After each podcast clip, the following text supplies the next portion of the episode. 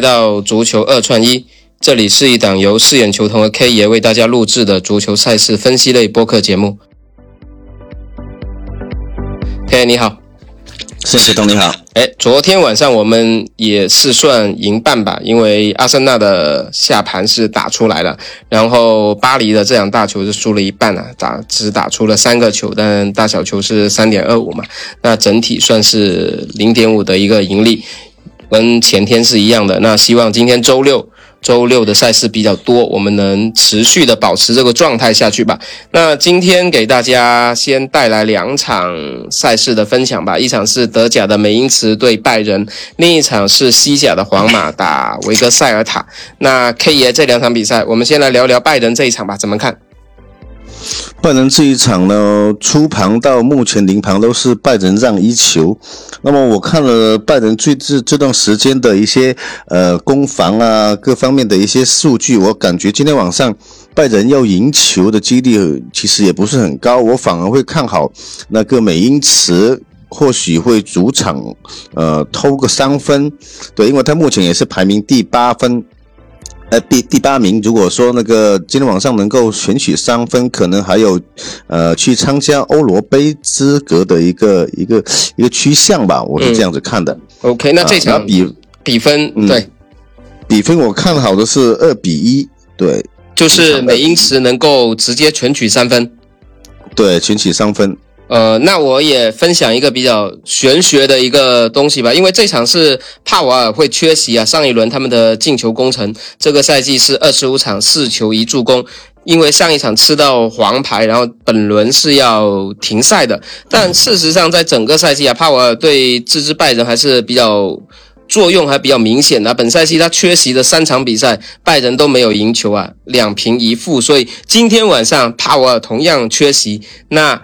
拜仁很可能会跟着这个，如果这个概率能够打出来的话，我觉得也算是比较神奇了。那今天晚上我们一致也是看好，就是美因茨能够在主场至少能够不败吧。二一跟二二赛季的话，他美因茨在主场都是赢过那个拜仁的。嗯，对。OK，那这一场受让一球，现在应该是一球还是零点七五啊？现在是一球。一球一球，对，现在是在一球。我觉得如果能坚挺一球，我觉得美因茨至少能够保持一个不败的一个态势吧。那接下来三点钟的皇马打塞尔塔这一场怎么看？皇马这场球呢，我也是偏向于下盘，因为我感觉皇马那个还是会流利，然后毕竟前段时间那个那么紧、那么紧凑的一些赛事，也会让一些主力呃多一点休息吧。然后这一场球，我是看好那个客队不败平手，呃，就是就是标平一比一的，就直接是上平平手，直接上标平。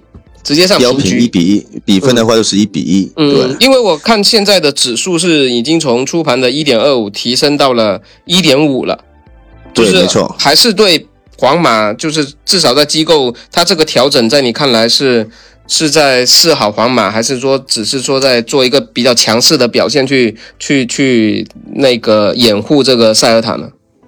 我感觉是一个呃虚的盘口比较多一点，嗯，对，因为我感觉它到临场的时候还是会回到一一杠一点二五，嗯，对，OK，那等于这一场如果是呃比分，呃，我们直接因为选标平的话，那应该就是几个平局的比分作为首选，对，一比一的，我感觉一比一的几率大一点，嗯，就是还是偏向小球，偏向小球，对。